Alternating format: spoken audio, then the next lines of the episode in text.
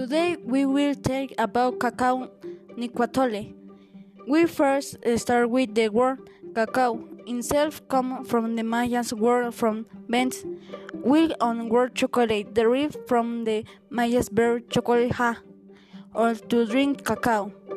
Coming with on the Azteca word in the was Mayans were first introducing chocolate to Europe in one Thursday 1554 when a group of the Mayans nobles were brought to Spain by Dominican fried in the third the present a chocolate drink to Prince in one Tuesday Thursday 1993.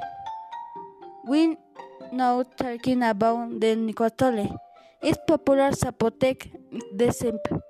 The name comes from community of Nahual, where in the Islandi sweet jelly has corn based on the texture with and similarity to flan.